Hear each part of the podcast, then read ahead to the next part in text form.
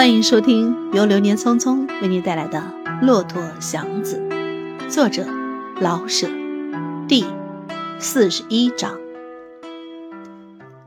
菊花下市的时候，夏太太因为买了四盆花，而被女仆杨妈妈摔了一盆，就和杨妈妈吵了起来。杨妈来自乡间，根本以为花草算不了什什么重要的东西。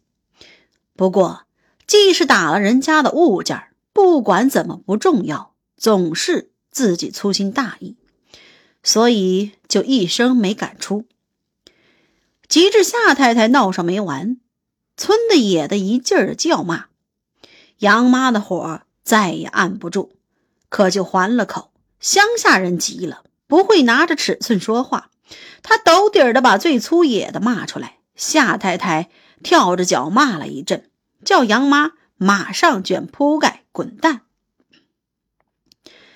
祥子始终没过来劝解，他的嘴不会劝架，更不会劝解两个妇人的架。及至他听到杨妈妈骂夏太太是暗门子，千人骑万人摸的，他知道杨妈的事儿必定吹了，同时也看出来。杨妈要是吹了，她自己也得跟着吹。夏太太大概不会留这个知道她的历史的仆人。杨妈走以后，她等着被算计，算计着，大概新女仆来到，就是她该卷铺盖走的时候了。她可是没为这个发愁，经验使她冷静的上工辞工，犯不着用什么感情。可是杨妈走后，夏太太对祥子反倒非常的客气。没了女仆，她得自己去下厨房做饭。她给祥子钱，叫他出去买菜，买回来，他嘱咐他把什么该剥了皮，把什么该洗一洗。他剥皮洗菜，他就切肉煮饭，一边做事一边找着话跟他说。他穿着件粉红的卫生衣，下面衬着条青裤子，脚上提拉着双白缎子绣花的拖鞋。祥子低着头，笨手笨脚的工作，不敢看他，可是又想看他。他的香水味儿时时强烈的流入他的鼻中，似乎是告诉他非看看他不可，像花香那样引逗蜂蝶。祥子晓得妇女的厉害，也晓得妇女的好处。一个虎妞已足使任何人怕女子，又舍不得女子，何况夏太太又远非虎妞所能比得上呢？祥子不由得看了他两眼。假如他和虎妞一样的可怕，他可是有比虎妞强着许多倍使人爱慕的地方。这。要搁在二年前，祥子绝不敢看他这么两眼。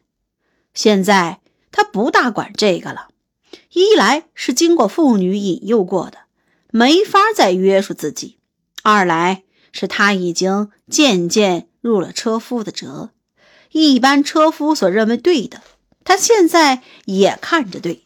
自己的努力与克己既然失败，大家的行为一定是有道理的。他非做个车夫不可，不管自己愿不愿意，与众不同是行不开的。那么，十个便宜是一般的苦人认为正当的，祥子干嘛见便宜不捡着呢？他看了这个娘们两眼，是的，她只是个娘们。假如他愿意呢？祥子没法拒绝，他不敢相信他就这么下贱。可是万一呢？他不动，祥子当然不动。他要是先露出点意思，他没主意。他已经露出点意思来了吧？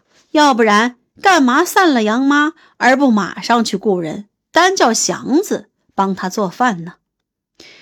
干嘛下厨房还擦了那么多香水呢？祥子不敢决定什么，不敢希望什么，可是心里又微微的要决定点什么。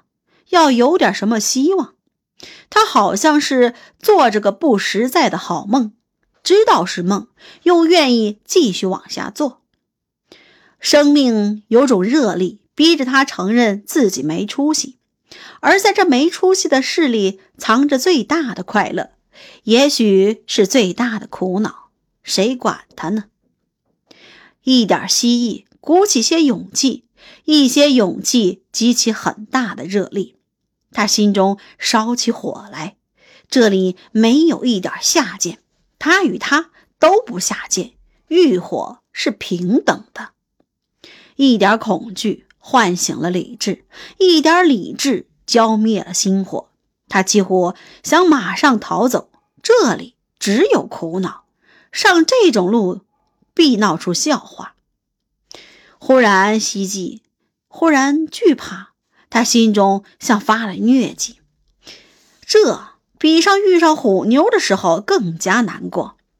那个时候，他什么也不知道，像个初次出来的小蜂落在蛛网上。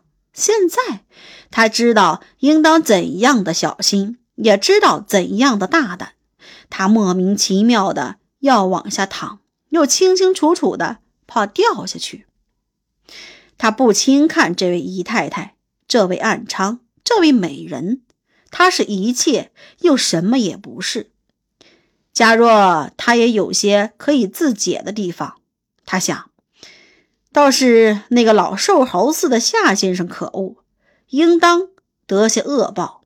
有他那样的丈夫，他做什么也没过错；有他那样的主人，他祥子做什么也没关系。他胆子大起来，可是他并没理会。他看了他没有。做得了饭，他独自在厨房里吃。吃完，他喊了声“祥子”，你吃吧。吃完可得把家伙刷出来。下半天你接先生去的时候，就手买来晚上的菜，省得再出去了。明天是星期，先生在家，我出去找老妈子去。你有熟人没有啊？给推荐一个。老妈子真难找。好吧，先吃去吧。别凉了。他说的非常的大方自然，那件粉红的卫生衣忽然在祥子眼中仿佛肃静了许多。他反倒有些失望，由失望而感到惭愧，自己看明白自己已不是要强的人，不仅是不要强的人，而且是坏人。糊糊涂涂的扒了两口饭。他觉得非常的无聊，洗了家伙，到自己屋中坐下，一气儿不知吸了多少根黄狮子。到下午去接夏先生的时候，他不知为什么非常的恨这个老瘦猴，他真想拉得欢欢的，一撒手把这个老家伙摔个半死。他这才明白过来，先前在一个宅门里拉车。老爷的三姨太太和大少爷不甚清楚，经老爷发觉以后，大少爷怎么几乎把老爷给毒死。他先前以为大少爷太年轻不懂事儿，现在他才明白过来，那个老爷是怎么子该死。可是他并不想杀人，他只觉得夏先生讨厌、可恶，而没有法子惩治他。他故意的上下颠动车把。摇这个老猴几下，老猴子并没说什么，祥子反倒有点不得劲儿了。他永远没做过这样的事儿，偶尔有理由的做出来，也不能原谅自己。后悔是他对一切都冷淡了些，干嘛故意找不自在呢？无论怎么说，自己是个车夫，给人家好好做事就了结了。想别的有什么用呢？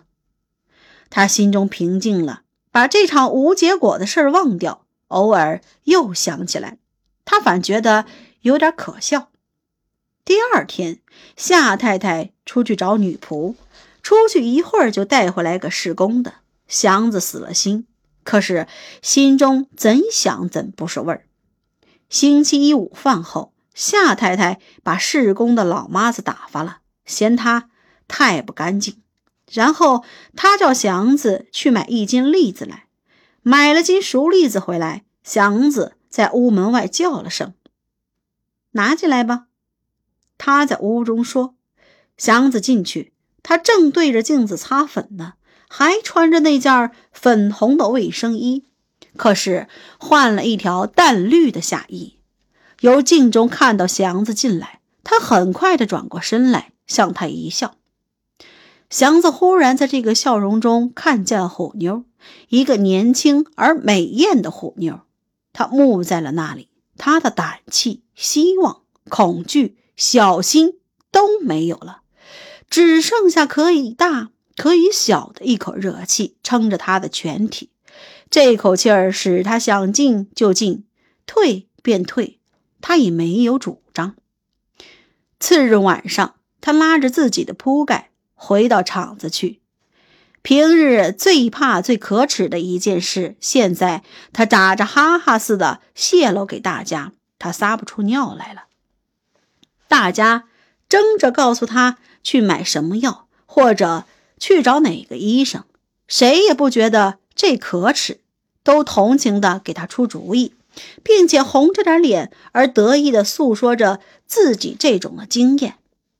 好几位年轻的曾经用钱买来过这种病，好几位中年的曾经白食过这个症候，好几位拉过包月的都有一些分量不同而性质一样的经验。